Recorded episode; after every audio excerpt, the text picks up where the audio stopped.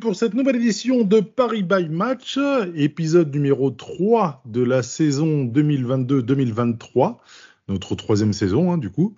Euh, ce soir, nous allons donc débriefer du match euh, LOSC PSG.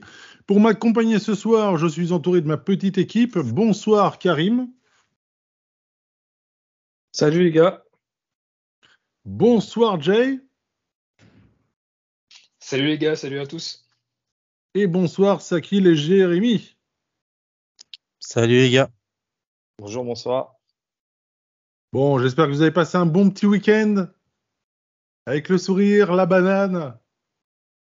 Excellent. Allez messieurs, comme d'habitude, après cette victoire 1-7 ou 7-1 au choix. Un adjectif pour euh, résumer le match pour vous. Spectacle. Cohésion pour moi. Ou réalisme. Écrasant. Alors moi je pensais à récital, mais j'ai envie de faire une petite euh, entorse à la règle et en trois mots, et, euh, parce que je pense que jeu, 7 et match. Oh, joli, le 7. Prolifique. Oh Parce que j'étais en train de me dire, mais normalement c'est en 6 points. Mais bon. Bravo, bravo pour le 7. Donc heureusement Donc, que Turpin a sifflé. Heureusement que Turpin a sifflé avant euh, le 88 et a, a empêché le huitième but alors. Sinon t'aurais pas pu faire ton jeu de mots. bah, Ouais. ça, va être, ça va être justement une des, une des questions que je vais vous poser tout à l'heure. Par rapport à justement le fait d'avoir sifflé à la 89e 50. Mais bon, Ah, je- on en reviendra tout à l'heure. Si ça te va, Karim. Ouais, non, je te, je te disais, bah, je te demandais du coup euh, si tu l'as posé maintenant ou après. Bon, on va la poser tout à l'heure. Déjà, on va rentrer dans le match tout doucement, et puis après, derrière, euh, on, on- on abordera, on abordera le sujet. Yes. Donc, euh, le Paris Saint-Germain s'est imposé à Lille 7 buts à 1 avec euh, le but le plus rapide de l'histoire de la Ligue 1. But en 8 secondes dès l'engagement. Donc, on égalise euh, la performance de Michel Rio en 92. Euh, donc, magnifique but collectif planté par Kylian Mbappé. Euh, but à la 27e minute de Lionel Messi. La 39e, à la 39e, pardon, but d'Ashraf Hakimi pour le 3-0. 4 à 0, 4 minutes plus tard, par Neymar. 5-0 à la 52e minute, doublé de Neymar. Jonathan Bamba qui réduit le score 5 buts à 1. Et puis derrière, 66e, 87e, l'inévitable Kylian Mbappé qui clôture le match avec un joli triplé.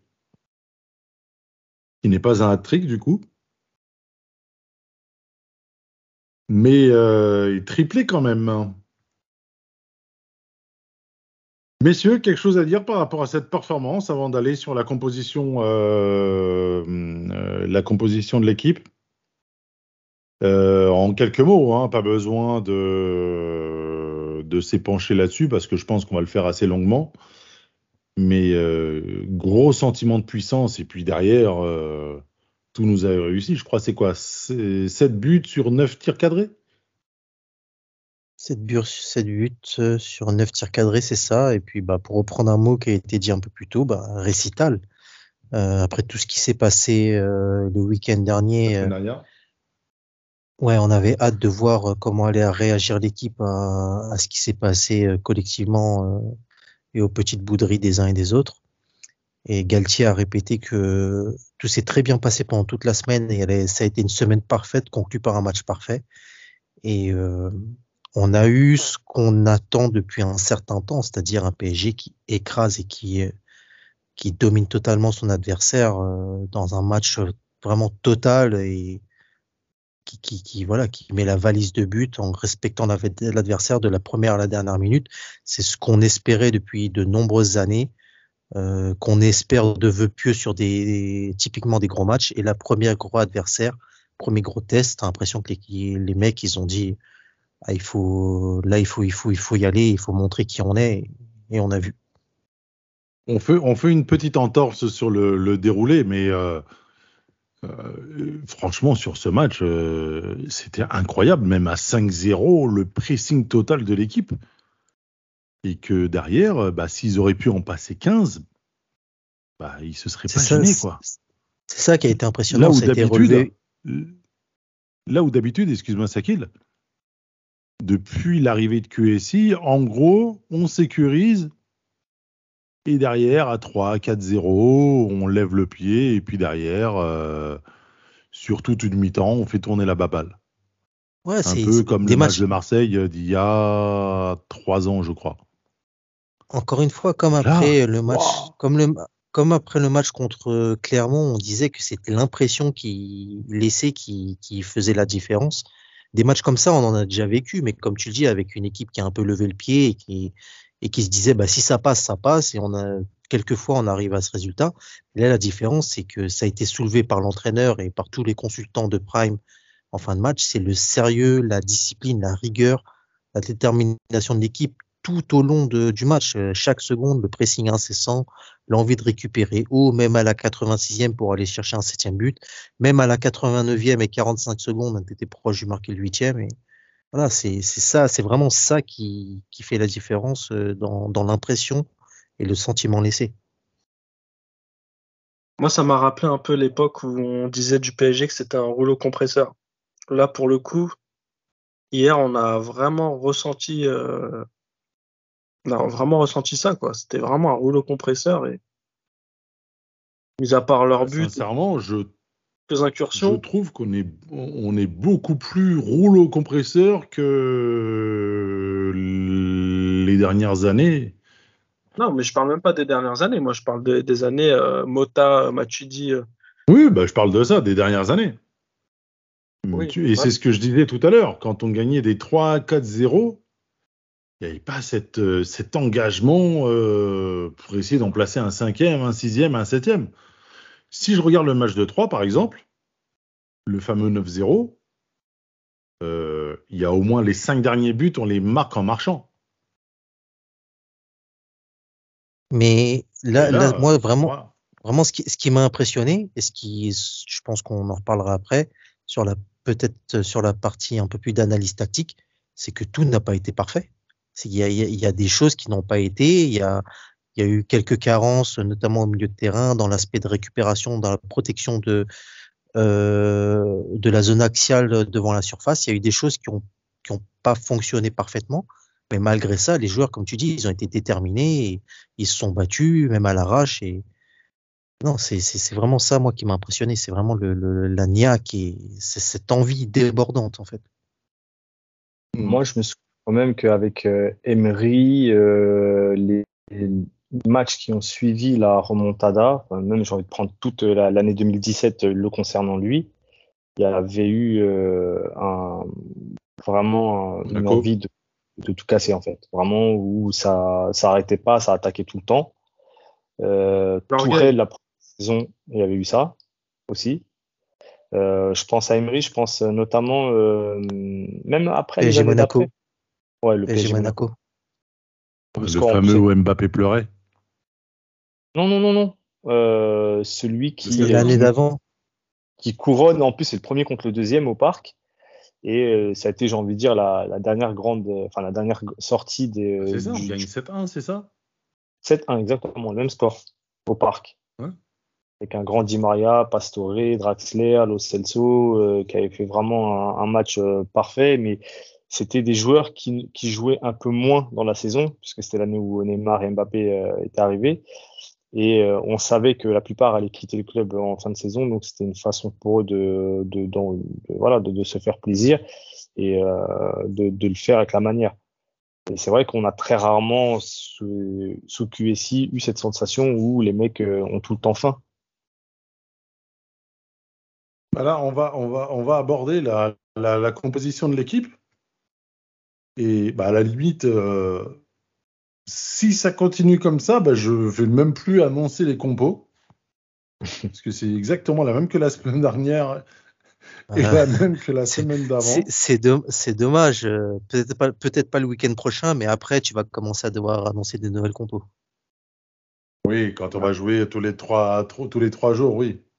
Ouais, bah, il a, de toute façon, le, le, le coach l'a dit clairement. Là, peut-être la semaine prochaine, je pense que c'est le vrai dernier match où il mettra son, son équipe type et après, il va commencer à, à intégrer euh, tous tourner. les joueurs. La semaine prochaine, il n'y aura pas Vitinha est suspendu. Déjà. Monaco, euh, tu Ouais, auras sûrement, forcé Rena- déjà, oui. t'auras sûrement Renato au départ. Du coup.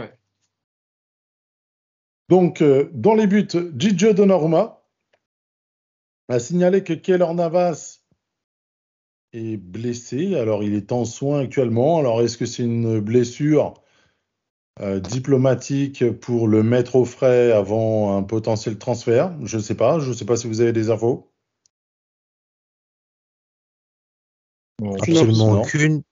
Absolument aucune, mis à part que Fabien Ruiz, euh, lui, est vraiment mis à l'écart euh, tant qu'il n'est pas, tant que sa situation n'est pas, n'est pas éclaircie. Ok. Donc derrière euh, les trois mousquetaires Kimpembe, Marquinhos et Ramos. Euh, au milieu de terrain avec nos deux pistons latéraux Mendes, Hakimi. Les deux tours de contrôle Vitinha, Verratti. Et devant Neymar, Kylian Mbappé, Messi. Donc euh, notre triplette avec euh, leurs six buts. Et Hakimi qui, mine de rien, euh, enchaîne les prestations en marquant. Hein. Ah, Il l'image le plaisir de jouer aussi. Je pense que Après, j'ai envie de l'année dire- Bah, J'ai l'impression que là, il a vraiment un rôle. Ah, là, là, dernière, on a souvent ci- cité quand Di Maria le, le snobait un peu, ou on va dire plutôt qu'il se servait de ses appels pour rentrer sur son pied gauche. Et là, aujourd'hui, il est vraiment servi dans son couloir parce que ça bénéficie à tout le monde. Et je pense que lui, il, a- bah, il est plus en confiance. Il sait que quand il monte, il monte pas pour rien. Et euh, il peut se faire plaisir aussi dans le jeu. Je pense que voilà, c'est pour ça que l'efficacité, elle vient naturellement. Alors, même si comparaison n'est pas raison, comme j'ai l'habitude de le dire, euh, je sais que l'année dernière, il marque euh, pas mal sur son arrivée et qu'après, il marque plus. En début de Donc, saison, il il, était à il quatre marque. buts. Euh, en début de saison, il marque pas mal avant que Neymar et Messi euh, ré- réintègrent véritablement l'équipe. Et ce que j'allais dire que C'est beaucoup plus facile pour lui d'être servi quand t'as Neymar et Messi qui sont au cœur du jeu. En fait?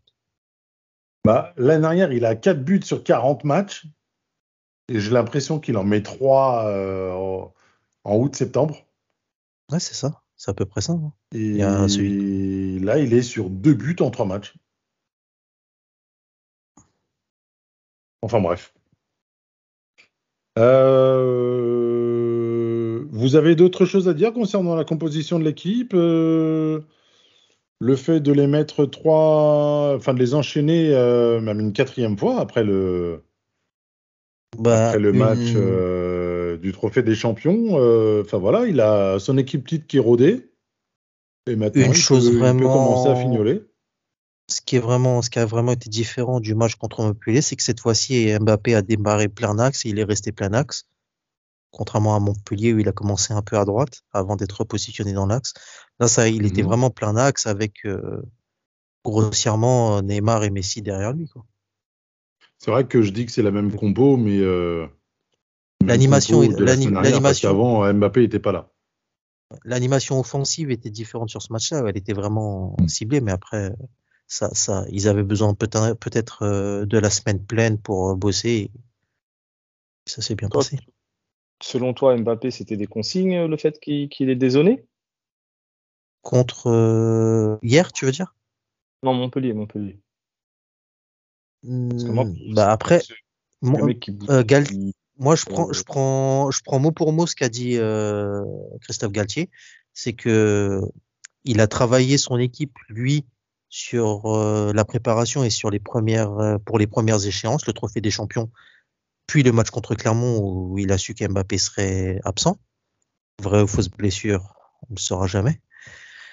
Et euh, ça a été un peu peut-être difficile pour Mbappé de se remettre dans l'équipe et de retravailler l'animation en, l'incluant lui, sans bousculer ce qui avait été fait avant. Donc il y avait, comme tu, l'as dit la semaine dernière, c'est toi qui l'as dit, il me semble, hein, il y avait peut-être be- il y avait peut-être besoin de cette euh, remise à niveau pour lui, de se retrouver, se resituer dans le collectif, parce que l'animation finalement elle a changé. Et peut-être euh, que lui avait besoin aussi de retrouver son espace. Je pense que ça fait, ça fait aussi partie de ce qui a été discuté euh, dimanche dernier. hein. Ouais, après, faut pas oublier non plus que là, il passe d'un système euh, où tout le monde jouait pour lui. lui.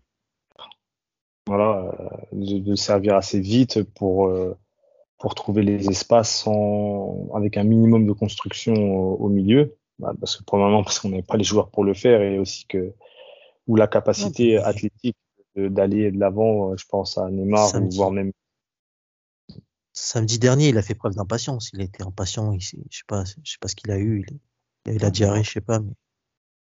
Non, ça, on ne saura jamais.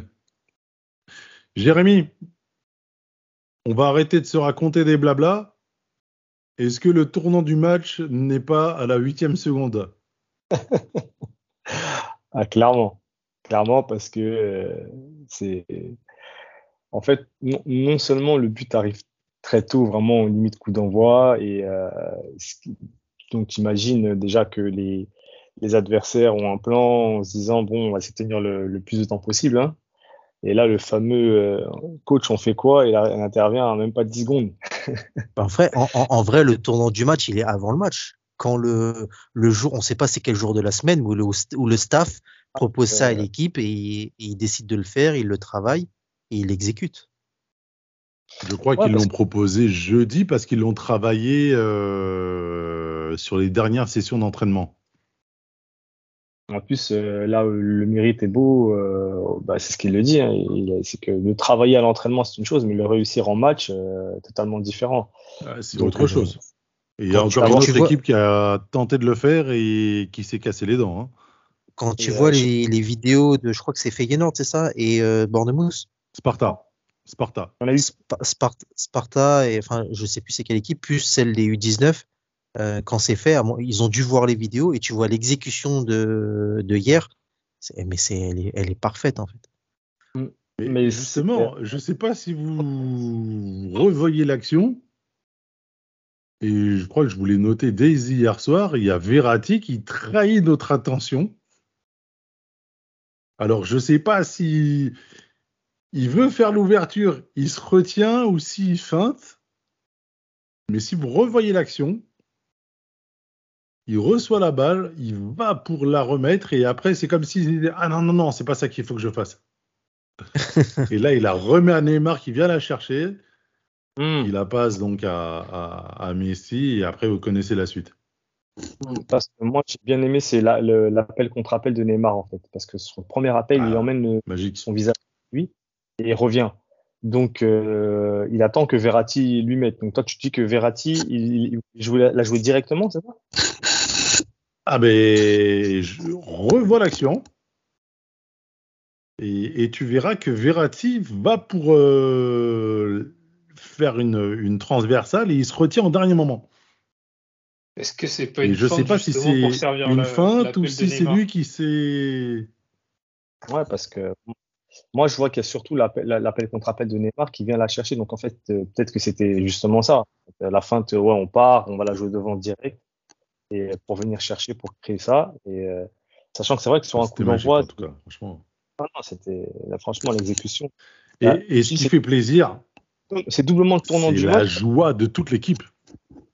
Et c'est c'est que le but, il est beau, il est beau collectivement, et en fait, ça, ça tue l'adversaire. Parce que, outre le fait de prendre le but, mais le but en plus, il est magnifique. Ça veut dire que tu. Ah ouais. Les, gars, ça tue tout.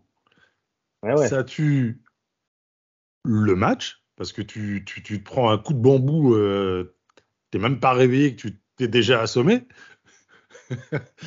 Et puis à côté de ça, tu te dis, bon, on est Lille, on reçoit le PSG, alors ils sont chauds, mais ils sont embrouillés la semaine dernière, etc. Là, tu te manges une action collective comme ça, où tous les mecs Ah. qui sont censés se prendre la tête ont touché la balle, ont touché la balle, pardon. Mm. Et derrière, la manifestation de la joie, la joie collective. Enfin, Ouais, fr- ouais, sincèrement, je. Mais euh, je souligne quand même euh, la, l'exécution, oui, mais vraiment la justesse technique. Messi et euh, Mbappé aussi, parce que le petit toucher de balle euh, pour la mettre au-dessus du gardien, bon, Messi, sa qualité de passe, on la connaît, mais euh, ça veut dire que les mecs, dès la, ils étaient déjà dans le match, vraiment concentrés pour, sur ce qu'ils allaient faire. Et euh, c'était de bon augure pour la suite, et on, on l'a Alors, vu. Alors, je, je, on, on a passé le moment pivot du match. hein. Euh, Je mets tout de suite les pieds sur le match. Euh, sincèrement, alors, vous connaissez euh, l'appréhension que j'avais quand on a signé euh, Christophe Galtier, etc. J'ai l'impression qu'il a mis du sourire. Alors, on est au mois d'août. hein. Il y a du sourire. Le groupe a l'air d'être tenu, focusé. Et il a l'air d'avoir trouvé les bons ressorts, ou en tout cas les bonnes carottes pour tenir les mecs. En étant faire avec eux, je ne sais pas si vous avez vu les vidéos d'après-match ou dans le vestiaire, il annonce clairement aux joueurs qu'ils ont deux jours de vacances.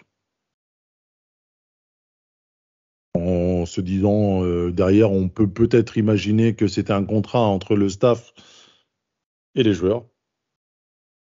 Et sincèrement, bah, il a, amené, enfin, il y a quand même pas mal de joie. Il, il se passe quelque chose, quoi. Il Je ne sais chose, pas hein. si euh, vous allez dans le même sens que, que moi. Est déjà la phrase. et, et à côté de ça, il a tué la, il a tué la, la- la polémique de la semaine dernière.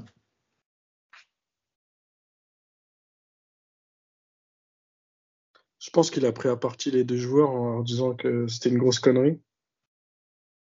Et euh, voyant que la formule fonctionnait, je pense que ça. Ils ont peut-être. Enfin, en tout cas, Mbappé a dû prendre conscience que qu'en effet, c'était une connerie. Puisque, comme je vous l'avais dit, moi, la semaine dernière, la mère de Mbappé avait, avait dit, donc c'était de sa propre bouche, on n'aurait pas dû deuxième match.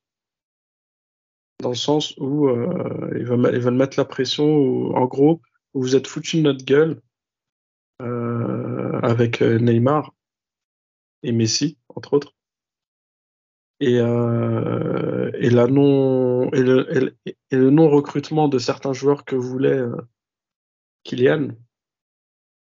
Et je pense que là, il doit prendre conscience que parce que je disais que c'est une connerie, c'est une connerie sans nom de pas prendre du recul et d'accepter que cette année, euh, Neymar, c'est son taf. c'est- surtout c'est le boss quoi. Enfin, là pour moi, Moi, comme je dis toujours, il dans ce genre de impliqué. moi dans ce genre de situation, moi j'ai toujours le, le football, ce qui se passe sur le terrain, ça ça remet toujours euh, la vérité et ça remet toujours tout en place. Qui lui a pourvoyé la plupart de ses ballons hier? Il a mis trois buts, deux de Neymar, une de Messi. Donc les deux mecs qui voulaient voir dégager, c'est ça? C'est ça.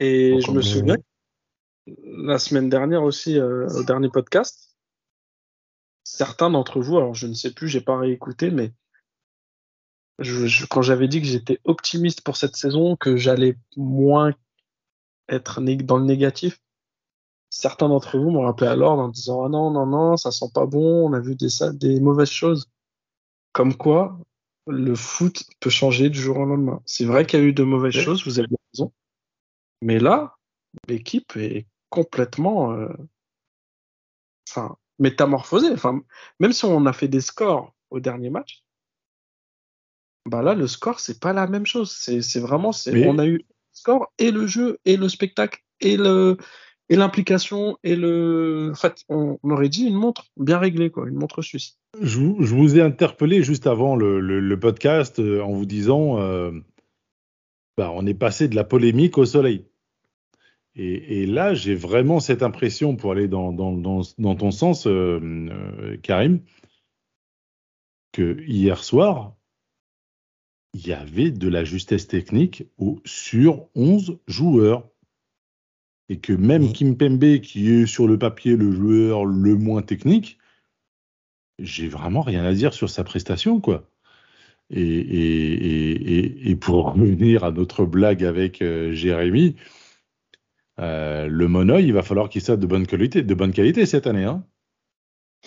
Alors après, je sais je bien qu'il y a les matchs tous les trois jours, il y a la Coupe du Monde, etc. Qu'il faut pas s'emballer, mais ce que je vois aujourd'hui, franchement, euh, c'est sympa. Et si je peux, si je peux me permettre, euh, moi j'ai quand même l'impression que Mbappé il a surtout obtenu ce qu'il voulait et euh, que les autres en fait ils sont plus dans un mode euh, laissons-le, nous euh, on est bien dans notre truc, on, est focus, on n'a pas le temps, on n'a pas de temps à perdre. Surtout que les, joueurs majeurs de l'équipe, Neymar, Messi, Ramos, c'est des joueurs qui ont plus de temps à perdre et il faut activer le levier maintenant, ils veulent être, être attaqués maintenant. Et Mbappé, avec sa petite bouderie, il a quand même lui, obtenu ce qu'il voulait parce que au final, euh, même si les deux autres sont toujours là, il a obtenu ses, il a obtenu d'être le tireur numéro un de penalty. Et les autres euh, le laissent être le chef de l'équipe entre guillemets, c'est son équipe. Mais à côté de ça, il a, il a obtenu par rapport à ce que disait Meka, euh, les joueurs qui sont arrivés, il a obtenu une réponse collective qui est, qui est, qui est juste majuscule. Et C'est très bien.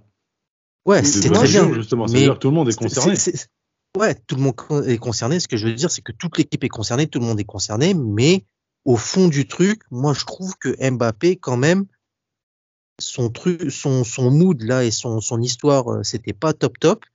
Et malgré tout, pour moi, ça reste pas top top, mais ça s'est arrangé, tant, bi- enfin, tant bien que mal, ça s'est bien fini, ça s'est en bien arrangé parce que ouais, on en a fait, on a, surtout l'équipe a fait que c'est de s'en est devenu une force et et il laisse faire son le- son petit truc, être la tête de gondole, etc. Et eux font font leur taf et et tirent dans le sens qu'ils ont envie, mais au final, on faut pas oublier que lui, il a obtenu ce qu'il voulait. Et même si ça s'est bien passé, messieurs.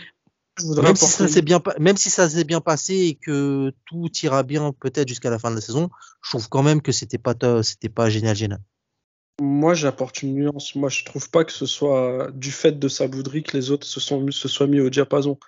Je pense plutôt que les autres sont restés dans leur ligne de conduite et que Mbappé, il a fait le mec qui boude. Mais on a tous connu ça, je pense, euh, dans notre enfance. Tu boudes, tu boudes. Ta mère, elle fait un bon plat. Tu regardes l'assiette de côté, tu vas quand même manger. Même si tu fais le boudeur, au final, tu vas venir manger. Et là, c'est exactement ce qui s'est passé. Il a fait le mec qui boudait, il a vu le bon plat qu'on lui a servi et il se régale. Puis c'est tout. Il mange euh, la bouche fermée euh, en boudant, mais après, à la fin du repas, il rote, il est content, tu vois. Ouais, mais Et moi, ce que je voulais dire, c'est que si tu mets, si tu mets le truc en perspective sur l'histoire du, sur l'histoire Mais du penalty, tu vois, mais- sur l'histoire des, sur l'histoire des tireurs de penalty, il a obtenu d'être numéro un et Neymar, il a d'autres choix que de se mettre, euh, de dire, de pouvoir rien faire, tu vois. C'est D'accord, ça mais que, ça que je veux dire. très bien que la saison elle est longue. Oui, mais c'est pas pour ça que l'équipe joue mieux. C'est pas pour, c'est pas parce que t'as boudé moi, je que pense bon Oui, je suis d'accord avec toi. Je suis d'accord avec toi. L'équipe jouait déjà bien, mais la réponse qui a été apportée hier dans le contenu euh, collectif, c'est ils ont quand même haussé, ils, ils ont quand même haussé le cran, euh, le, le niveau encore de d'un voire deux trois crans. Et tu peux pas nier qu'il y a une réponse collective pour leur dire, eh, on est là. Est-ce que vous Ouais, ne pensez pas que Ouais, la pression aujourd'hui elle est sur le- les joueurs sur le banc? Du Hmm, coup? moi je trouve pas. Je trouve que les joueurs euh, ils rentrent bien. Danilo hier, il fait une excellente rentrée. Excellent. ouais. Oui. Juste, Mais Je- il est dans le, dans le rôle qui lui a été mis ces deux, trois derniers matchs. juste Mais là, par exemple, Vitinha est absent la semaine prochaine. avant que j'oublie, parce que ça fait longtemps que j'ai pas tiré de balle perdue. Sur le terrain, à part Vitinha, on avait les mêmes joueurs l'année dernière. On Donc, y reviendra tout à l'heure, justement. Que Pochettino euh, préparait ses matchs de Ligue 1. Voilà. On y reviendra tout à l'heure. Vous pouvez, vous pouvez continuer après cette balle Donc, euh, les, les- les gars du banc, donc euh, pas pression pour eux. Alors, Danilo, on a l'habitude, quand il rentre, qu'il soit bon. Euh, notre ami, euh, comment il s'appelle, Renato, quand il va être titulaire le week-end prochain, ou en tout cas, on peut imaginer qu'il sera ti- titulaire. Euh, eh ben, il va falloir qu'il soit euh, dans le même rythme que ses copains. Parce que c'est une chose de rentrer et d'être bon, Après, mais euh, c'est une autre chose. euh, Après, j'ai tout à l'heure instinctivement, j'ai dit Renato devait être titulaire, mais euh, c'est pas c'est pas interdit que ce soit Paredes qui commence. Hein. Regarde, à chaque fois que pa- à chaque Peut-être. fois c'est Paredes, à chaque fois c'est Paredes pour Vitinha. Et Paredes c'était pas mauvais en plus euh, sur ses rentrées. Hein. Tiens donc. Qu'est-ce qu'il y a La concurrence encore Ah, moi, il me tue- moi, ces joueurs-là, ça me tue. Mais quelque part, mais après, j'ai, vous savez très bien euh, tout, tout- tout- comment je défends Neymar, mais toutes les critiques que ces joueurs ont subies, c'est parce qu'ils ne ont pas donné ce qu'ils sont capables de faire. Tu as des joueurs qui sont incapables de le faire. On, on dit c'est des erreurs de casting. Vas-y, tant pis, on, essaie de s'en séparer tant bien que mal. Mais quand les joueurs sont capables de faire et qu'ils choisissent leur match, c'est terriblement frustrant. Après, comme je dis, je, le disais encore la semaine dernière, c'est aussi la faute du club de ne pas assez euh, mettre en valeur les performances en championnat. Et c'est ce qui est Galtier, c'était sa, sa première mission, de vraiment de redonner du plaisir et et d'écraser la Ligue 1 comme jamais, euh, en partant du principe que si on le fait en Ligue 1, si on crée cet état d'esprit-là, ça va servir euh, en Ligue des Champions. Mais euh, Paredes, c'était typiquement le genre de gars qui choisissait ses matchs et c'était que la Ligue des Champions. En championnat, c'était du foutage de gueule. Et Neymar aussi. Donc, et là, qu'il y a de la concurrence, ça commence à jouer, etc. Oh, bizarrement, les mecs, ils sont au taquet tout de suite. Paredes, il mettait en, en un mois pour. qu'il va vouloir partir? Bah, de toute façon, euh, il sait que il y aura du temps de jeu limité ici. Donc, euh, donc euh, voilà. Et, et ici, il aura qu'un rôle de remplaçant lorsque euh, Vitinha ou euh, Verratti seront euh, défaillants et voire même. Ah, il a- euh, Il a, que- Renato il a Santos. que deux options. Il a que deux options. Soit il part, soit il met le doute dans la tête du coach. Et en attendant d'être parti, il doit mettre le doute dans la tête du coach. Ouais. Après, tu as, la Coupe du Monde qui approche, donc euh, forcément, le choix, il est, euh, il est compliqué. Hein. Mais Quand tu dis pression, euh, Odez, c'est pas forcément une mauvaise chose. hein. Moi, je pense que justement, ces joueurs-là. J'ai pas dit que la pression. J'ai pas dit que la pression est une mauvaise chose. Oui, oui, non, mais mais qu'il va falloir j'ai- qu'il rentre dans le. Il va falloir qu'il saute sur le wagon qui est en route et qui et qui va vite. Ouais, que, Ouais, mais que, la vois, pression, j'ai- so- que la pression soit pas une mauvaise chose, euh, je dis quand même attendons de voir le prochain match de Sarabia. Ouais, mais par exemple, par exemple, Ah, un mec voilà, comme voilà, Renato, je voilà pense qu'il l'autre est balle venu pour perdue. ça. Un, un mec comme, comme Renato, je pense qu'il est venu pour ça. Il est venu pour, euh, pour avoir un, voilà, un, dé- un défi, un challenge. Il sait très bien que s'il n'avait pas de problème de santé et tout, bah, à Lille, il était au-dessus de- du reste de l'équipe. Là, il va être dans un effectif qui est à sa hauteur, comme, il- comme ça avait pu l'être au Bayern. Maintenant, c'est à lui de montrer qu'il peut s'imposer, qu'il peut gratter une place, qu'il peut être titulaire, qu'il peut faire des grands matchs euh, quand ce sera la des Champions, etc. Et c'est pareil pour tout le monde. Parce qu'en fait, nous, au-delà des titulaires, on a un vestiaire d'internationaux. On va voir la Coupe du Monde, car quasiment toute notre équipe va partir à la Coupe du Monde.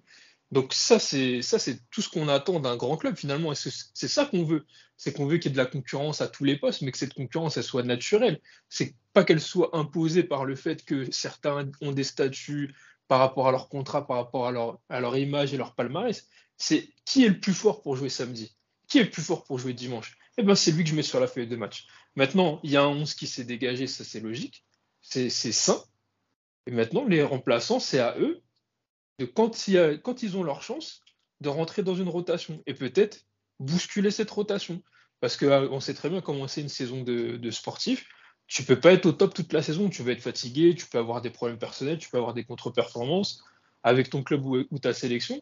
Et c'est à ce moment-là qu'il faudra être prêt. Parce que quand on va t'appeler, faudra pas, comme certains joueurs, euh, pas avoir amené ses chaussettes ou je sais pas quoi. faudra y aller tout de suite et, euh, et être performant. Moi, je vois ça plutôt d'un bon œil et, et- et Là. je pense que bah, c'est à eux de ne pas se dire que c'est une pression, mais que ça soit une émulation. Et, là, pour finir, juste ce que, ce que vous venez de dire sur Paredes, je pense que c'est un joueur qui a besoin de ça. Il a besoin d'avoir autour de lui des gens qui l'emmènent vers le haut. Parce que quand c'est facile ou quand c'est en dilettante, lui se met en dilettante, mais il n'est pas assez fort pour jouer en dilettante. Par contre, quand il est concentré, concerné, il a tout à fait sa place dans cet effectif. La troisième balle perdue pour Aurier. Ouais, exactement. Messieurs, vos top et vos flops. S'il vous plaît. Allez, Karim. Alors, top. Neymar. Pour moi, c'est le, c'est le métronome de l'équipe. C'est le game maker, comme ils disent. Il a été impérial. Rien à dire c'est le patron. Après Mbappé en deuxième. Et je sais pas si je mets Messi ou Vitinha, je sais pas. Parce que euh, même Nuno Mendes m'a régalé, mais euh, ouais, je vais mettre Vitinha pour, euh, pour sa régularité en fait. Depuis qu'il est avec nous, comme je le dis toujours, j'ai l'impression que ça fait six mois qu'il joue avec Paris. Son jeu sans ballon est incroyable, incroyable. C'est autant, autant autant quand il presse les joueurs et autant quand on a le ballon. Son jeu sans ballon est juste énorme. Après en flop, euh, est-ce qu'on est obligé de mettre des flops? Parce que oui, bon allez. Tu fais ce que tu veux. Ouais, en fait, même si... en fait, ça se fait pas de mettre des flops quand on a 7-1, mais bon. Allez, juste pour faire plaisir à Jay, je vais mettre Ramos parce que tous les, toutes les actions elles sont passées de son côté.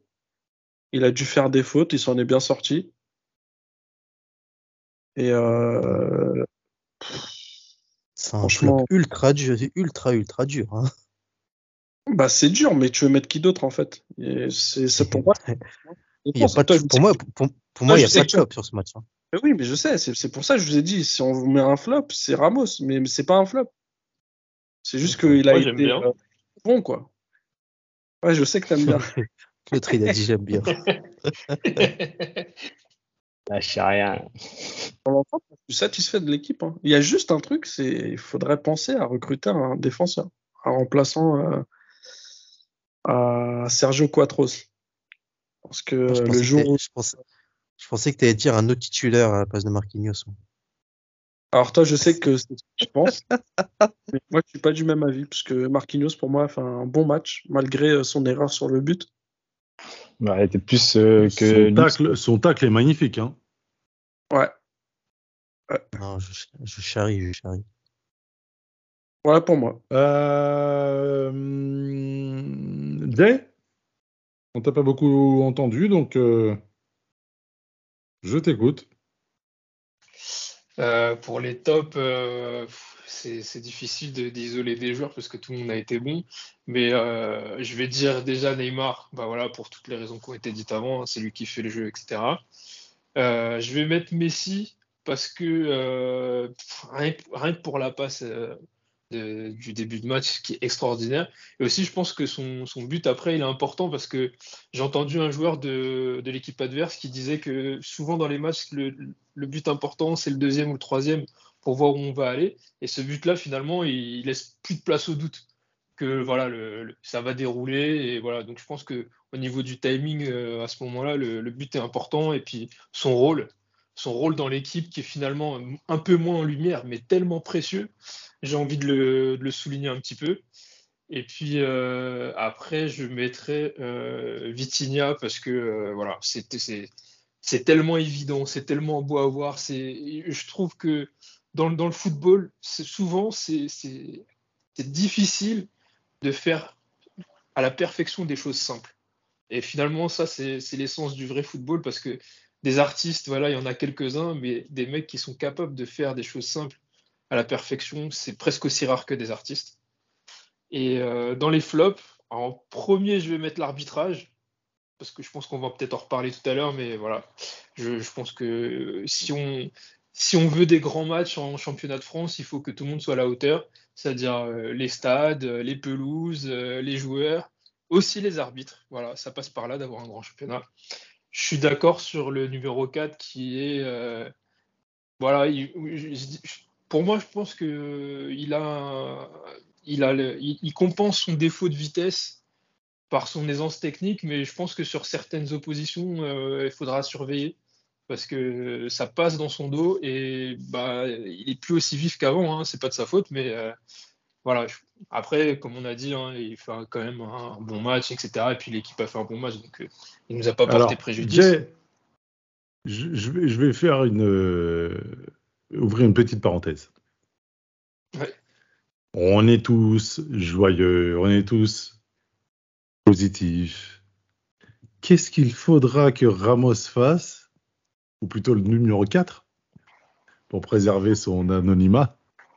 Heureusement que tu as dit le numéro parce que je voyais pas du tout de qui tu parlais là. Ah, excuse-moi.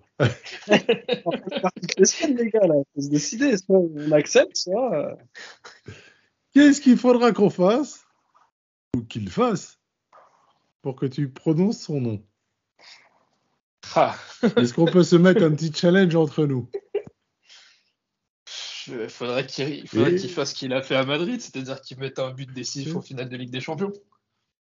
Et, et, Ah. et- et je salue notre ami sénégalais euh, qui était dans la même posture et qui aujourd'hui euh, euh, a que Neymar à la bouche.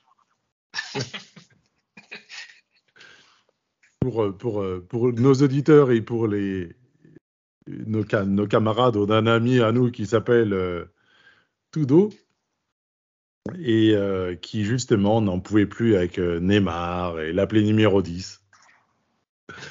Et il a dit que justement, si on gagnait la Ligue des Champions, il se ferait tatouer euh, son nom. Et aujourd'hui, on n'a pas gagné la Ligue des Champions, mais euh, il n'a que Neymar à la bouche.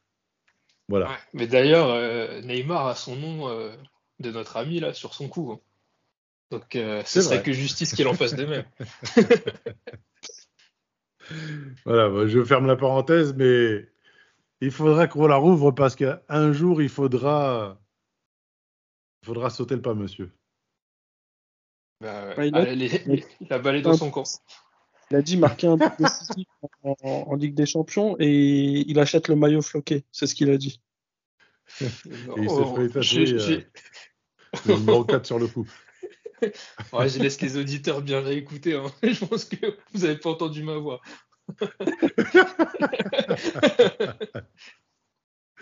Allez, t'avais fini avec tes top flops? Ouais, c'est bon.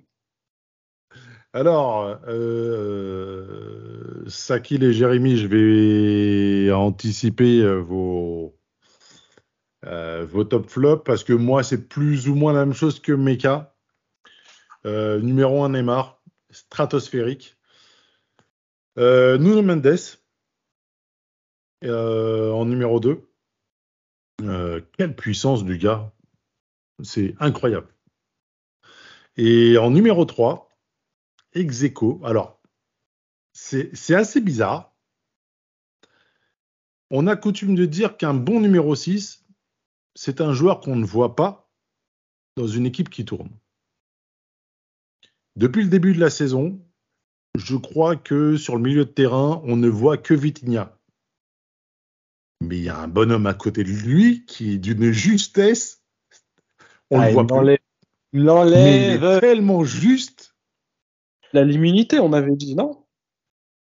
Ah, je ne sais Il pas si Verratti a l'immunité. Hein. Bah, Quand même, hein, euh, c'est c'est le poumon de l'équipe. Je ne sais pas s'il a l'immunité, mais en tout cas, moi, je ne le vois plus. Il prend plus de carton. Et dans le jeu, vraiment, hein, je ne le vois plus. Je ne vois que Vitinha. Et pourtant, quand je remets les actions, il y a toujours Verratti. Et toujours une passe. C'est un Ouf. peu comme l'oxygène. C'est- L'oxygène euh, est, est un de. In- pas comment on dit, inodore. Il est invisible et pourtant. Il est vital. Indispensable. Je ne sais pas si vous avez la même impression sur Verratti, mais je- sincèrement, je trouve ça vraiment ouf. Moi, tu Et le pire, c'est qu'on ne voit que Vitinha. Moi, tu me l'enlèves. Parce que Vitinha, en fait, c'est ce qu'on attend. en fait, C'est ce qu'on attend euh, à côté de Verratti. Depuis- je sais pas si, si on attend que lui ou quoi que ce soit. Mais euh, les actions défensives, je vois Vitinha. Sur les actions offensives, je vois Vitinha. Et pourtant, Verratti fait exactement la même chose. C'est moins spectaculaire, mais c'est plus propre. C'est. Voilà. C'était mon petit, mon petit coup de cœur du soir. Euh, parce que je suis pas sûr qu'il y ait beaucoup de gens le voient. Et euh, alors que le gars est juste dinguissime. Et Vitinha, pour ce qu'a dit euh, Karim, dans le sens où le mec, t'as l'impression que ça fait 10 ans qu'il est là. Voilà.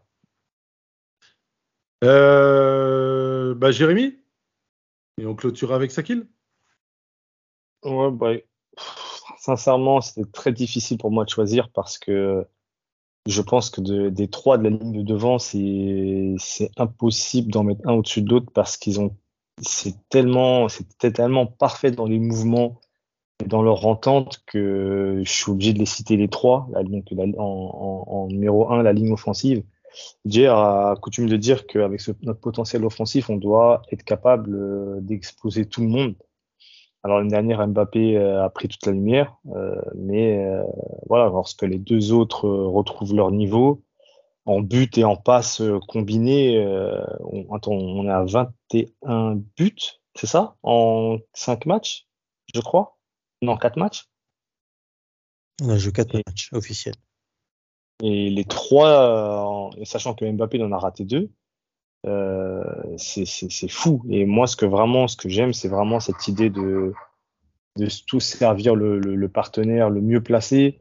Euh, Mbappé, on a, j'ai beaucoup souligné son égoïsme la semaine dernière pour euh, souligner encore aujourd'hui, enfin, ce qu'il a fait hier, c'est sa fin de frappe en fait, il a laissé passer pour Neymar. C'est du grand art. C'est vraiment euh, magnifique. Donc pour moi, la, la ligne de 3, elle est indissociable. N'y en a pas un meilleur que l'autre. Euh, tous ont fait parler leur football et c'est très bien. Donc bah, en numéro 2, bah, j'avais Verratti. Euh, pourquoi? Parce que si Vitinha peut s'exprimer, c'est que derrière, il y a un taulier, un patron qui est bien placé, qui permet... euh, on a limite... j'ai eu un moment cette impression, le petit passage de témoin qu'on avait vu entre Mota et Verratti, bah là, je commence à le voir entre Verratti et Vitinha. Et il n'y a pas plus be- bel hommage, je pense, que, ça. Et en numéro 3, bah, Nuno Mendes, euh, dans sa continuité, euh, j'aurais pu mettre Vitinha aussi, mais je mets Nuno Mendes pour son activité euh, très intéressante. Donc, du coup, Vitinha en, en mention spéciale. Voilà. Parfait. On va laisser la parole à Sakil, qui a un grand Mais- sourire. Sarabia n'a pas joué. Ouais, j'attends qu'il joue, on verra bien ce qu'il va donner. Mais pour aller vite, parce que j'ai pas grand chose à rajouter, Neymar en numéro 1, vous avez déjà tout dit. Euh, je mettrais Vitinha en numéro 2, j'avais cité Verratti la semaine dernière. Cette semaine, j'ai envie de relever le match de Vitinha qui m'a vraiment impressionné euh, par son activité et euh, son, ses courses et son pressing sans relâche. Mais euh, on n'oublie pas Verratti à côté, évidemment. Messi pour la qualité de son match. Euh, juste souligner que en phase offensive, il se place en ligne d'attaque, mais en phase de construction, c'est un milieu de terrain supplémentaire, parce qu'il décroche vraiment très bas pour récupérer ballon et construire les offensives, tout en ayant euh, la petite course euh, bien à deux à l'heure pour aller finir et pour être aux abords de la surface ou à l'intérieur euh, sur la conclusion de l'action. Donc, euh, il a vraiment retrouvé un, niveau qui est très intéressant et un football réinventé, mais qui est totalement au service de l'équipe et c'est très plaisant à voir. Enfin, le vrai Messi. Hum, en numéro, je suis déjà au numéro 4, je vais juste une petite mention spéciale bah, pour Galtier son staff, faut quand même le citer, parce que ça a été une semaine euh, qui a commencé difficilement, mais euh, comme je l'ai dit, il l'a dit lui-même, c'est- ça a été une semaine exceptionnelle en termes de travail qui s'est conclue par un match exceptionnel. Mais pour ça, ça a dû être préparé, travaillé, et euh, juste le citer pour répenser- récompenser euh, le début de saison de son équipe. Et euh, je sais qu'on va en parler après, donc euh, ça fait une bonne transition.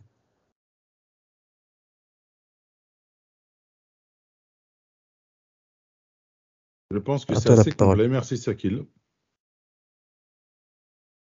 Messieurs, on va retourner sur le match. Alors, au-delà de la du score massif, euh, moi, il y a quelque chose qui m'a profondément choqué. C'est que l'équipe qui a pris 7 buts, elle a quand même joué. Et même très bien pour une équipe qui joue contre le PSG. Euh, Lille fait quand même 48% de possession. Ils ont 90% de passes décisives avec plus de 577 passes euh, sur le match, tentées sur le match, ce qui est énorme contre le PSG. En général, les équipes qui nous affrontent, hormis Ligue des Champions, euh, c'est plutôt aux alentours de 350-400 passes. Là, c'est vraiment énorme, sachant que nous, on fait, euh, on tente 619 passes. Donc, il n'y a pas non plus, il y a quoi? Il y a une trentaine de passes, euh, quarantaine de passes de différence. Tir cadré, 8 sur 15. Là où nous, on en a 9 sur 16. Et euh, en termes de tir cadré, et ce qui fait la différence, bah, c'est le réalisme. Encore et toujours, ce qui nous a fait défaut l'année dernière. Un mot sur ces statistiques?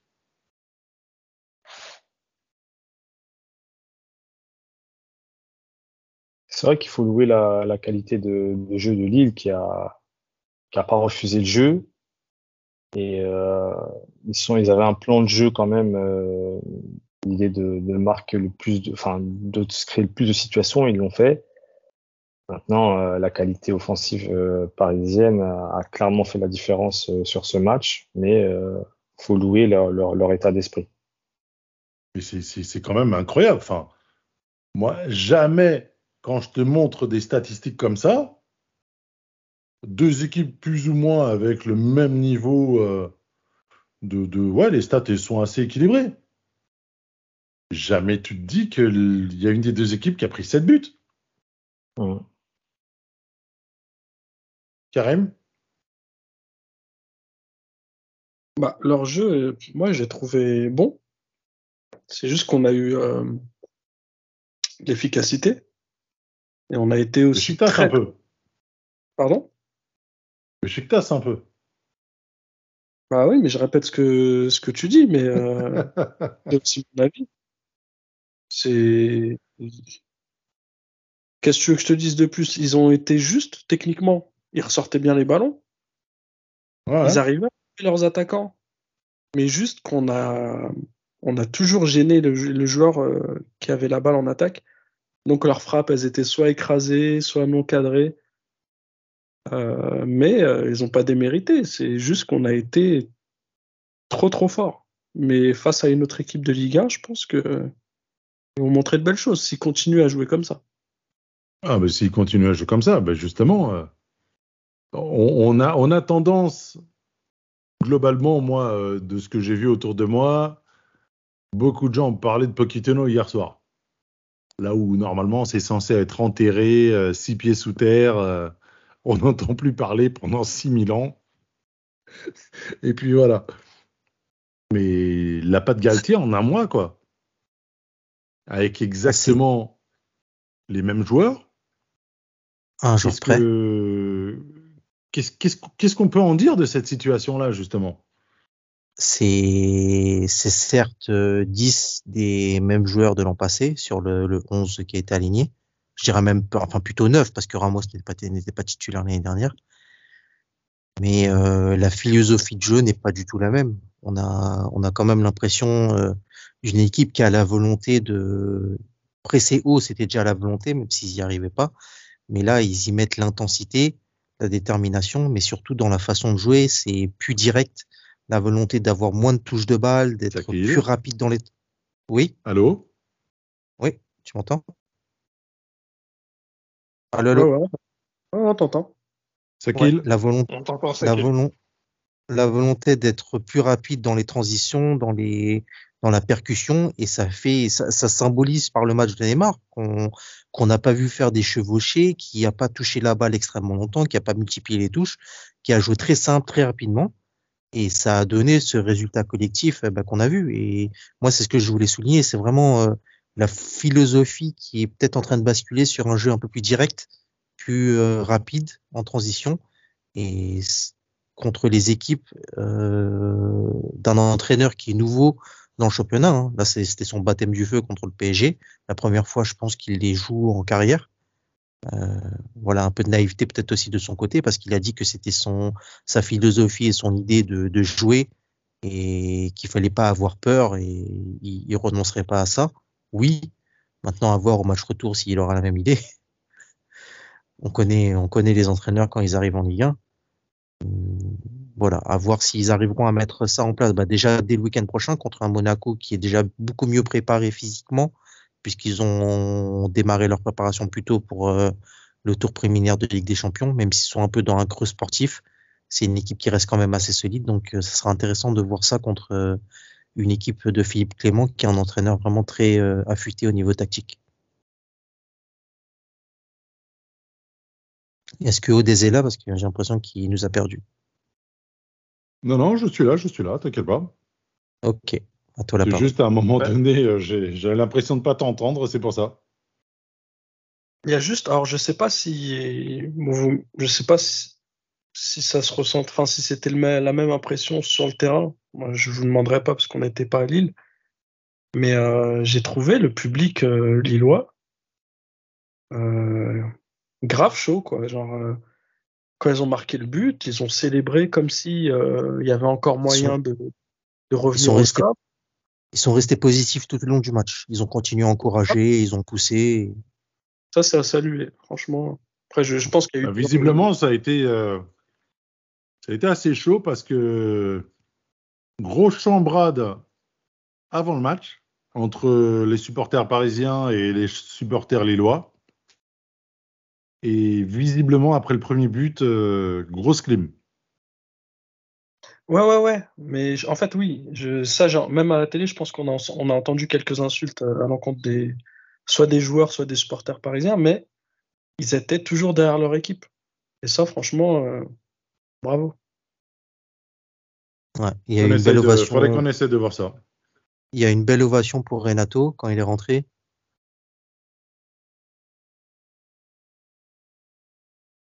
Ouais.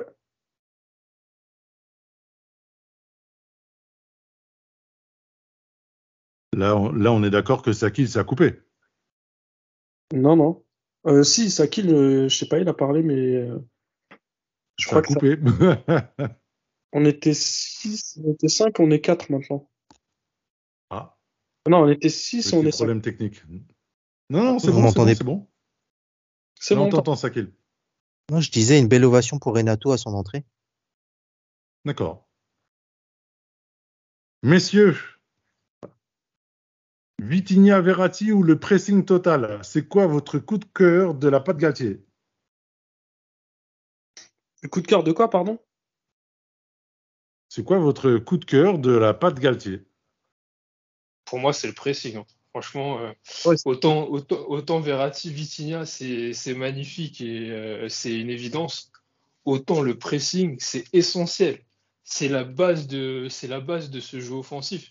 Si tu veux continuer à attaquer, avoir les jambes pour attaquer, faut, faut plutôt préférer faire 30 mètres de pressing. Mais c'est là où Pochettino avait eu du mal Bah oui. Et, à mais ce avoir qui a les trois changé, devant concernés. ce qui a changé aussi, c'est que, comme, vous venez de dire par rapport à Neymar, parce que quand, quand ça n'allait pas au PSG, on voyait souvent ce que les joueurs qui étaient le plus en vue faisaient mal, et on voyait pas ce que les autres ne faisaient pas. Et, et- et le jeu, il passait que par lui, parce qu'il y avait beaucoup de gens qui se cachaient. Aujourd'hui, on a un jeu Je qui est beaucoup plus varié. On a un jeu qui est- aujourd'hui, on a un jeu qui est beaucoup plus varié. Et quand tu regardes l'apport des latéraux qui, qui, qui, qui- qui a été du jamais vu hein, depuis, euh, depuis que je pense que QSI est là. On n'a jamais vu deux latéraux en même temps performants à ce niveau-là. On en a des fois eu un qui était bon d'un côté ou un de l'autre, mais les deux en même temps à un tel niveau, je pense que ça s'est pas beaucoup vu. Et je pense que Oh, ça quand change on a tout eu euh, Aurier, Maxwell. Ouais, mais ça s'est vu sur. Ils ont pas beaucoup joué ensemble. Hein. Bah, l'année, non, Ouais. mais juste l'année du périscope. Il me semble Ouais, que bah, cette année-là, euh, sur les côtés, on était bien. hein. Bah, moi, je- il me semble, alors peut-être que je me trompe, il me semble qu'il y a eu, euh, dans la forte, forte période de d'Aurier, Maxwell, il était, euh, il était un peu absent. Et, euh, et quand euh, Aurier a disparu, Maxwell est redevenu euh, aussi fort qu'on l'avait connu. Alors, c'est peut-être qu'une impression, mais en tout cas, aujourd'hui, je trouve Euh, que euh, c'est indiscutable. L'apport de ces joueurs-là permet aux trois de devant de presser plus haut. Derrière, les milieux, ils sont beaucoup plus proches de leurs attaquants. Et ce qu'on n'avait pas vu au- contre Montpellier et contre Clermont et qu'on a vu contre Lille, c'est que même la ligne des défenseurs centraux était plus haute. Et du coup, on avait moins ce trou qu'on pouvait avoir entre les milieux de terrain et les, défenseurs, où là où, les attaquants montpelliérains s'étaient un petit peu insérés. Et c'est d'ailleurs comme ça que Casery il a pu contrôler dans la surface et mettre un petit peu la pagaille entre nos défenseurs centraux, parce qu'il y avait ce gap. Là, hier, on on l'a pas vu, parce que de plus en plus, les lignes se resserrent, et c'est une vraie équipe qui presse ensemble. Et j'ai même vu des fois l'intelligence entre eux de se, parler, de se dire, bon, cette fois-ci, là, j'y suis pas allé presser, donc bah, le copain, il n'y va pas non plus, parce que ça sert à rien de courir dans le vide. Et quand on va euh, sur un joueur, eh ben, on y va à trois. Comme ça, quand vous regardez, et, les stats lilloises, elles parlent pour ça, ils n'ont pas fait beaucoup d'erreurs techniques, les Lillois. Le plus souvent, quand ils ont perdu la balle, c'est qu'il n'y avait pas de solution et qu'on a voulu un petit peu ne pas la perdre, en, sachant que techniquement, c'est difficile pour eux d'être au niveau des, Parisiens. Donc souvent, ils se sont fait prendre le ballon parce qu'il n'y avait pas de solution. Et pour moi, ce pressing-là, c'est quelque chose qui peut nous emmener loin. C'est quelque chose qui peut nous faire progresser et c'est quelque chose qui peut transformer totalement l'équipe parce qu'aujourd'hui, on voit que ces joueurs-là, non seulement ils ne rechignent pas à faire l'effort, mais ils sont doublement encouragés parce qu'ils voient que ça paye. Ça paye. On a, on a, on, ça fait deux matchs consécutifs qu'on marque des buts grâce à un pressing. Donc pour moi, ça, c'est. pour, euh, le- Pour rebondir sur ce que tu disais sur euh, ce qu'on voit des joueurs et ce qu'on ne voit pas euh, des joueurs, euh, je veux pas faire la groupie, mais encore une fois, hein, euh, relever et dire euh, l'apport de Neymar sur sa capacité de correction et euh, d'équilibrage du collectif, ses replis, ses retours pour refermer, euh, ce, pour équilibrer euh, le système et, et permettre à l'équipe d'être en bloc et, et presser correctement. Franchement, c'est un, un abattage euh, incroyable qu'il fait. Alors, moi, pour moi, vous savez, je, je trouve que sur, euh, sur Neymar, il y a un gros délit de sale gueule. Alors, bien évidemment, il a été affreux à bien des égards. euh, et ça a été justifié euh, sur pas mal de choses la saison dernière, notamment. Mais c'est un joueur qui ne comptait pas ses efforts, qui courait, contrairement à ce que beaucoup pensent, et qui, sur les replis défensifs, euh, était souvent là. Mais c'était c'était un peu éparpillé. Là, c'est beaucoup plus structuré. Tu vois Ah ce que je veux bah, dire? il est dans le diapason de toute l'équipe, ça c'est sûr. Bah, moi, pour répondre à, à ta question par rapport à Galtier, euh, c'est sûr que ce qu'il a fait déjà, c'est de mettre les- le maximum de joueurs dans leur poste euh, préférentiel, on va dire.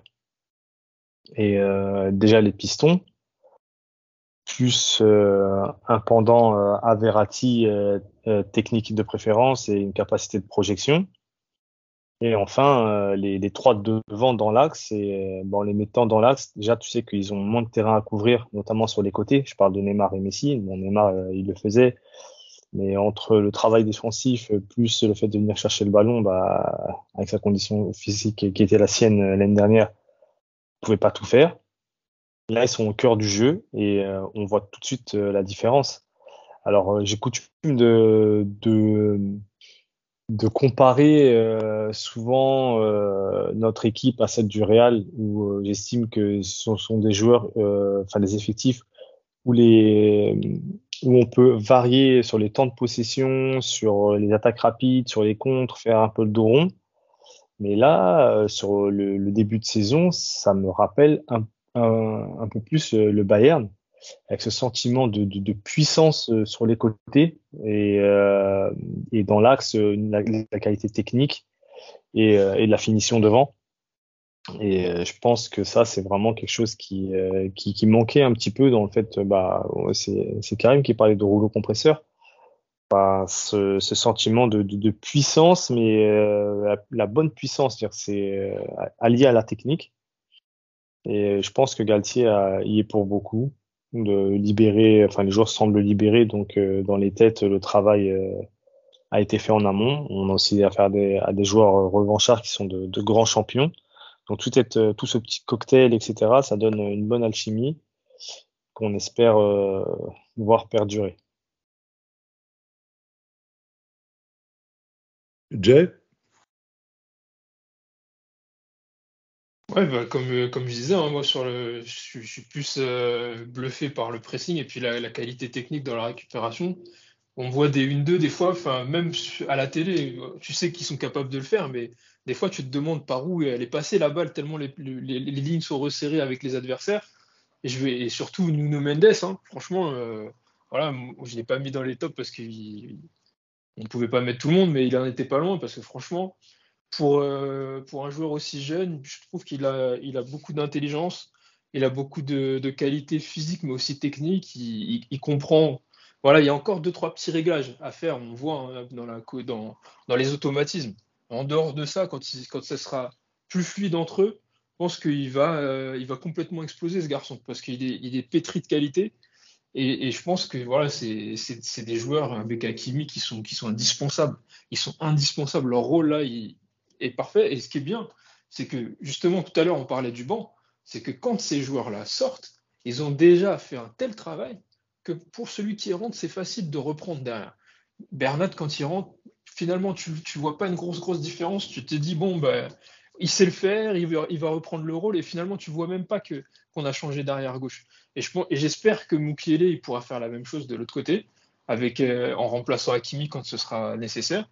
Mais voilà, pour moi, autant c'est vrai que le cœur de jeu est très important, et c'est ce qu'on voit parce que c'est ce qu'on attendait, hein, finalement.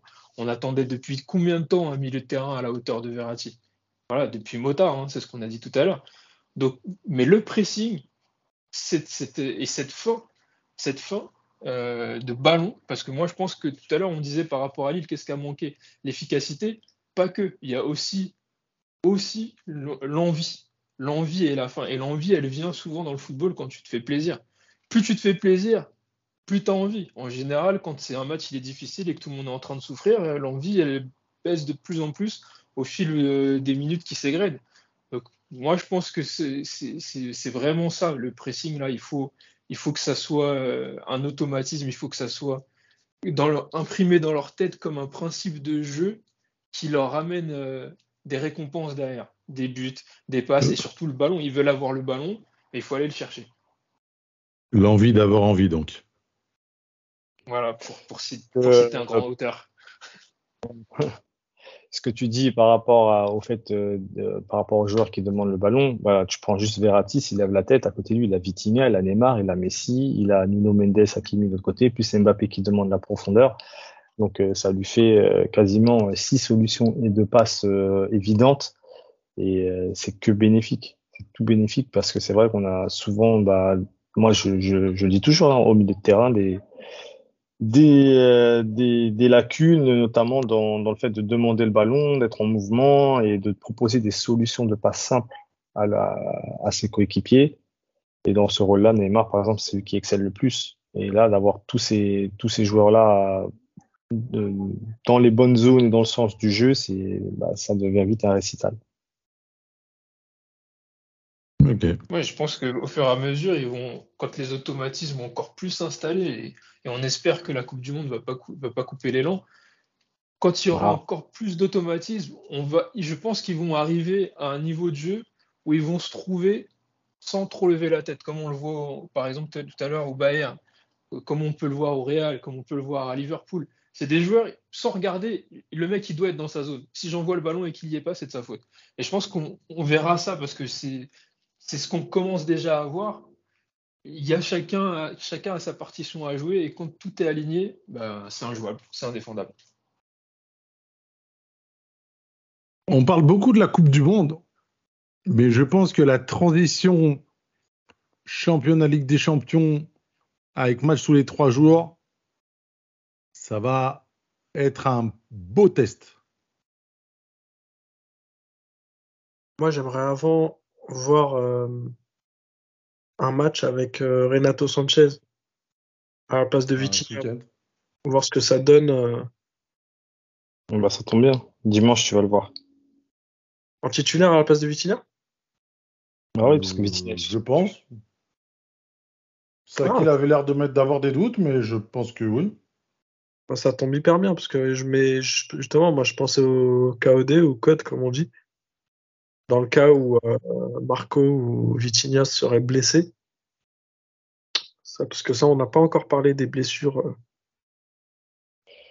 qui tombent dessus. Donc euh, si Renato fait le taf ça voudrait dire qu'on qu'on a un groupe assez solide.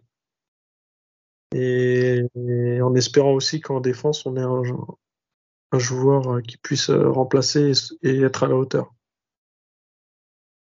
Après, devant, de voir. pas de souci, puisqu'on a, on a de quoi faire devant.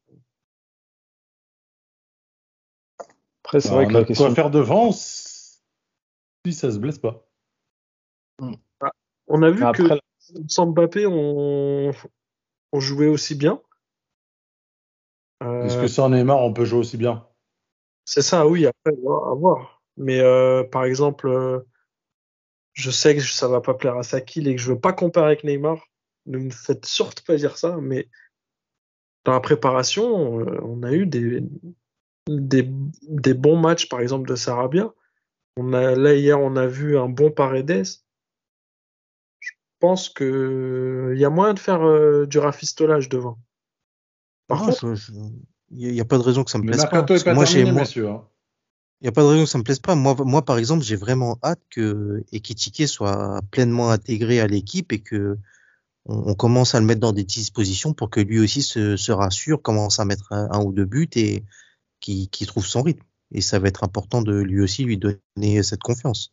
Par exemple, hein, pour être, euh, pour parler du joueur qui est suppo- qui supposément doit prendre la relève si Mbappé est pas là et, et qui a cette, cette quand même petite mais une bonne expérience en Ligue 1 de, de, de devoir euh, être celui qui marque les buts.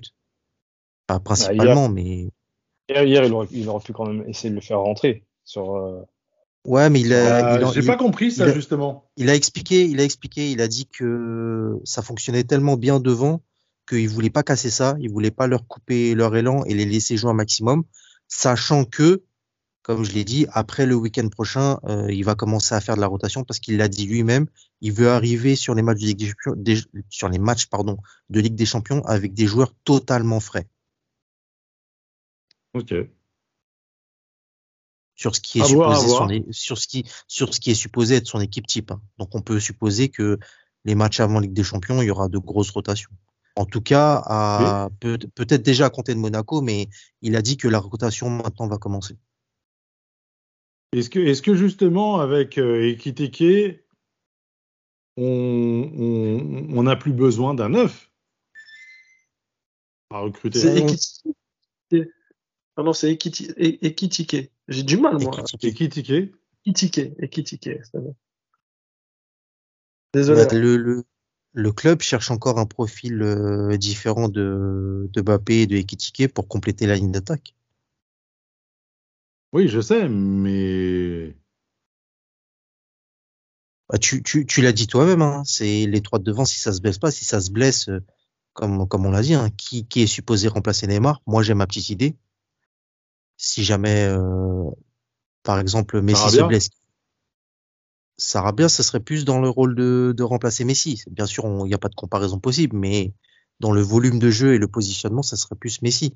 Si, si Neymar se blesse, pour moi, c'est Renato qui prend la place. D'accord. Ah, pour répondre à ta question, euh, je je sais pas si on a vraiment besoin d'un neuf. Parce que ce que j'ai vu hier et ce que je n'avais pas vu depuis longtemps, c'est que sur des ballons euh, qui viennent des, ailes, donc des, centres, on avait deux solutions, voire trois. C'est-à-dire, c'est pour moi un principe de base du football. hein, c'est ce qu'on apprend quand on rentre en poussin. Euh, d'avoir le numéro 9 au premier poteau et d'avoir le deuxième attaquant au deuxième poteau et d'avoir un milieu de terrain offensif euh, qui est au deuxième ballon. Et je l'ai vu plusieurs fois et ça, ça fait tellement du bien de voir ça au PSG. Fait combien de fois on avait la balle et on faisait des matchs de hand avec personne dans la surface, sauf quand il y avait Icardi qui lui tenait bien la surface. Mais sinon, on n'avait jamais de solution. Alors que c'est là qu'on les met les buts c'est dans la surface, puisque de toute façon, on n'est pas une équipe qui tire à 20, à 25 mètres. Donc il faut, pour mettre des buts, il faut être dans la surface. Donc quand les mecs centrent, il faut avoir la confiance de se dire que le ballon va arriver, il faut faire un appel au premier, faire un appel au deuxième et faire un appel euh, derrière, en, retrait, pour qu'il y ait trois solutions et qui étirent la défense dans tous les sens et qu'il y en ait un qui soit choisi et qui puisse terminer. C'est ce qui se passe sur le but du droit de Messi. C'est un centre en retrait, il y a la solution Mbappé au deuxième poteau, il y a Neymar et mais s'il est en retrait. Voilà, ça c'est des principes de base du football et si on les répète, une équipe comme le Bayern, ils, ne font que répéter ce principe simple du football d'avoir trois solutions et des centres et des centres, Kimmich, des centres, des centres, des centres, des centres, des centres et ça finit par rentrer. Et, nous, on, moi je voyais jamais ça. Donc dans, cette configuration de jeu, avec cet état d'esprit où finalement le, jeu prime sur la personne qui va marquer le but. L'important, c'est de marquer le but avant tout. Peut-être qu'on n'a pas besoin d'un neuf euh, au sens euh, avant-centre euh, à l'ancienne. quoi. On n'a peut-être pas besoin de ça mm. si tout le monde est capable de jouer son rôle dans une attaque placée. C'est pas faux. Et puis, et puis, et puis après tout, un neuf, on en a un. C'est juste qu'on le garde frais, hein, Odez. en plus, en plus des centres, ce qu'on a bien frais là. ce qu'on a, hier, c'est euh, les, passes appels, c'est-à-dire les, les 1-2, avec énormément de mouvements, ce qui peut faire marquer euh, nos ailiers. Et d'ailleurs, bah, Hakimi a marqué euh, en ce sens, mais Nuno aurait pu marquer aussi. Parce que j'ai, j'ai, sais pas si, moi si je pense que vous l'avez vu, mais les joueurs de Lille, à un moment, étaient perdus parce qu'ils n'arrêtaient pas de multiplier les passes et les mouvements dans le dos. Donc le joueur passait la balle, il, bougeait, il recevait le ballon. Et ça passait, enfin, ça passait crème, pour utiliser l'expression. Et au-delà des centres, ça peut être aussi euh, une solution pour marquer des buts. Donc oui, le numéro 9, je pense qu'il n'est pas indispensable dans ce système de jeu. je pense qu'on a assez de munitions là. Vous, qui avez l'habitude euh, et, je, finirai, euh, je finirai par ce point. Vous qui avez l'habitude de jouer à Football Manager, etc., depuis pas mal d'années, euh, vous aurez une organisation à la place de Galtier, là, vous auriez une organisation euh, Ligue des Champions, Ligue 1, voire potentiellement ton équipe type beaucoup plus sur la Champions League que la Ligue 1 moi, je suis pas partisan de ce type d'idéologie. C'est-à-dire d'avoir une formation. Pas, hein. On joue tous les trois jours quand même. Hein. Ouais, ouais. Après, je, veux bien, je veux bien concéder que, on va dire, euh, d'une équipe à une autre, si tu, si tu considères que tu as une équipe type et une équipe de rotation, ton système peut changer parce que le profil de tes joueurs, euh, tes joueurs sont différents. Donc, tu peux être amené à changer ton organisation. Mais, Mmh, non, justement, pour moi, euh, moi, je suis partisan du fait que si tu optes pour une formation, euh, tu dois la maintenir et faire jouer ton équipe et l'habituer au maximum. Et étant une équipe qui se veut dominatrice et plus forte que les autres, t'as pas à t'adapter à ton adversaire. C'est ton adversaire qui doit souffrir devant toi. Ok. Jérémy?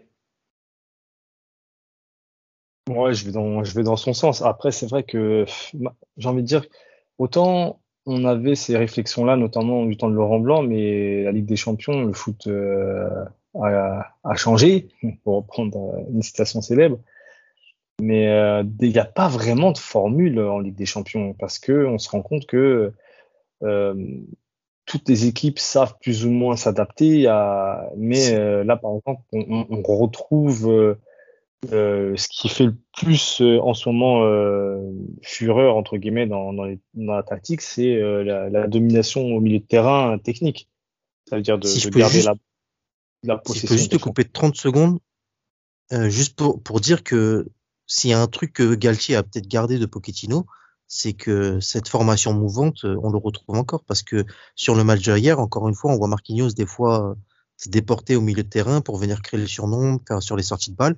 Et là, à ce moment-là, tu te retrouves avec une défense qui passe à 4. Enfin, selon l'articulation du match et comment l'équipe se place, bien sûr, tu es sur une base de défense à 3, voire à 5 si tu comptes les latéraux, mais tu as, toujours cette option d'un joueur qui sort comme Marquinhos et qui vient faire le surnom, le surnom au milieu, et ça fait qu'en fait, en réalité, ta formation, elle est, sur le papier, elle n'est pas la même. Bah là, le, parti pris, je pense, c'est de vraiment mettre euh, les trois de devant dans les meilleures dispositions possibles dans l'axe et faire parler leur football et euh, de composer autour. Beaucoup de, effectivement, de, doutes sur euh, la capacité de la défense centrale à, jouer face à des, des, adversaires plus, rapides, plus, habitués, parce que je rappelle qu'une défense à 3, ça, ça, ça, demande une extrême rigueur tactique et beaucoup d'entente, et euh, multiplier les matchs ensemble. Donc, euh, une fois que ça arrivera, ça, ça, ça, on verra bien. Moi, maintenant. Messieurs, je vais, je vais, instiller, je vais insister sur ma question. Parce que là, euh, vous parlez sur des modes euh, habituels. Sauf que là, pendant trois mois, on joue tous les trois jours. Douze semaines. On ne peut pas avoir la même, euh, la même, la même gestion que l'année dernière, par exemple.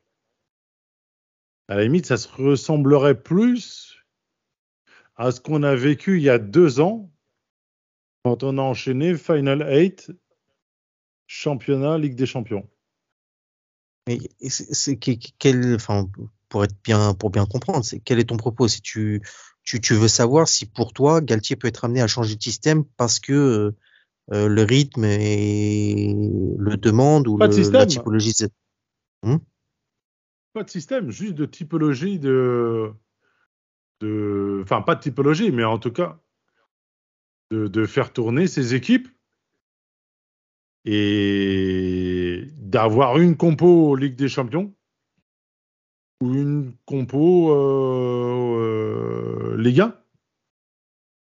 Alors pour te rejoindre sur pour te rejoindre sur ce point, je pense que la compo Ligue des Champions c'est l'équipe type, celle qu'on voit actuellement. Son idée On est, d'accord. Et après, effectivement, je pense que bah, il l'a annoncé lui-même sur les matchs de Ligue 1, il va commencer à faire de la rotation. Après, quand il dit rotation, euh, qu'on s'entende bien, pour lui, il va pas changer les 11 joueurs, en mettre 11 nouveaux. Ça va être par implantation et de la gestion du. du On a cinq changements. Oui, bien sûr, mais ça, va. être un coup, un coup, ça va être Renato qui sera titulaire, un coup, ça va être Bernat, un coup, ça va être euh, Mukele, et ça va être comme mmh. ça, match après match. Un coup, Sarabia, un coup, Ketike, et il va faire comme ça. Et comme tu as dit, il y a les changements, et, bien. etc. Et ça, garde, ça gardera en plus euh, le groupe euh, sous pression constamment. On a tout le monde concerné. Hmm. Mais c'est là où les cinq changements, mine de rien, ça apporte beaucoup. Hein. Maintenant que c'est digéré par les coachs, je pense qu'il n'y a vraiment plus de débat là-dessus. C'est digéré par les joueurs surtout parce que tu vois aujourd'hui que maintenant, on a connu hein, des, polémiques au PSG ah, est-ce que ce coach va oser sortir Neymar? Est-ce qu'il va oser sortir Mbappé? Aujourd'hui, on ne se pose plus la question.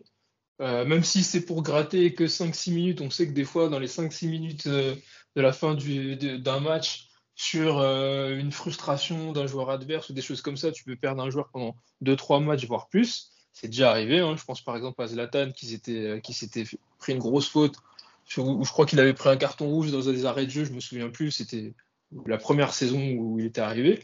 Donc aujourd'hui, avec ces cinq changements, tu peux faire à la 60e ou entre la 60e et la 70e tes changements qu'on pourrait appeler des changements tactiques qui peuvent apporter vraiment euh, sur, le, sur le déroulé du match. Et après, faire des changements plus de confort pour protéger tes joueurs, pour les faire souffler et puis pour, avoir l'assurance qu'ils terminent ce match euh, sans pépin physique. Et, je pense qu'aujourd'hui, maintenant, c'est intégré pour tout le monde. Et, si Galtier, euh, pour moi, pour moi s'il doit faire tourner, en Ligue 1, euh, voilà, faut, faut faire peut-être un joueur par ligne. Voilà, un offensif, un milieu et puis, et puis un défenseur. Et, c'est déjà beaucoup. Quand tu changes tout Ouais, ça. c'est comme euh, tu parlais, tu parlais de FM, euh, typiquement le, le type de truc. En vrai, je sais pas si Jérémy fait la même chose, mais c'était généralement quand tu fais tourner, c'est un joueur sur deux. Premier match, tu fais, tu, tu fais tourner un joueur sur deux, et le match suivant, t'inverses. Ouais, généralement, c'est ce que je fais. Ok. Moi, c'était, c'était, c'était, c'était mon point. hein. Parce que c'est vrai que mine de rien, euh, les joueurs vont, enfin, il va falloir se mettre, il va falloir se mettre à l'abri en championnat très vite. Et je pense que c'est le parti pris actuel de l'équipe, tout en assurant la Ligue des Champions.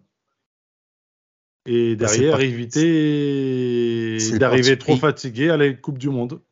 C'est le parti pris de l'équipe, d'autant que sur ce que disait Jay il y a quelques instants, euh, enfin, avec le rythme qu'a l'équipe et ce que, ce que donnent les matchs actuellement, Galtier, il est que sur du changement de confort. C'est que de la gestion de temps de jeu et, et la satisfaction d'ego pour l'instant. Il n'a pas vraiment eu besoin de faire de changements changement de tactique euh, pour l'instant. Parce que tactique, enfin, les matchs étaient déjà bouclés quand il faisait ces changements. D'accord. Messieurs, d'autres choses à ajouter? Tirage au sort de la Ligue des Champions jeudi. Jeudi, pas vrai. vendredi? Jeudi, jeudi.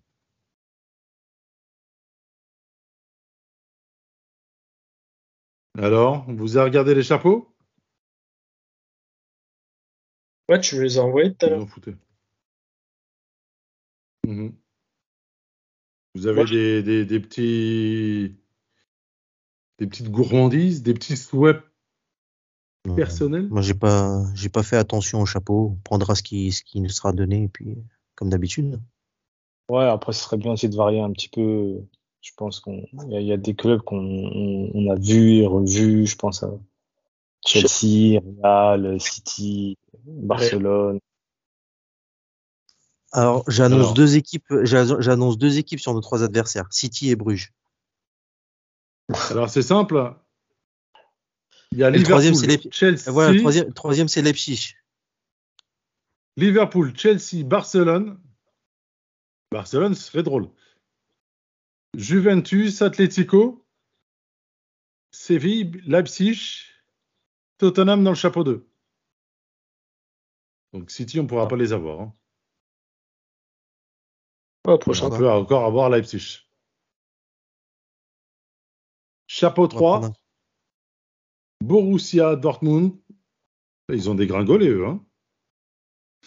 Salzbourg, Donetsk, Inter, Napoli, Sporting, Bayer Leverkusen. Après, derrière, Marseille ou un club barragiste. Et ensuite, euh, donc ce sera en fonction du club barragiste. Et derrière, euh, Bruges, Glasgow. Et après, on verra en fonction des, des barragistes. Sachant qu'il y a des Benfica, Kiev, Étoile Rouge, le- Belgrade, Maccabi, Haïfa. Club barragiste euh, à la lutte avec Marseille, c'est soit le PSV, soit le Benfica, c'est l'un des deux.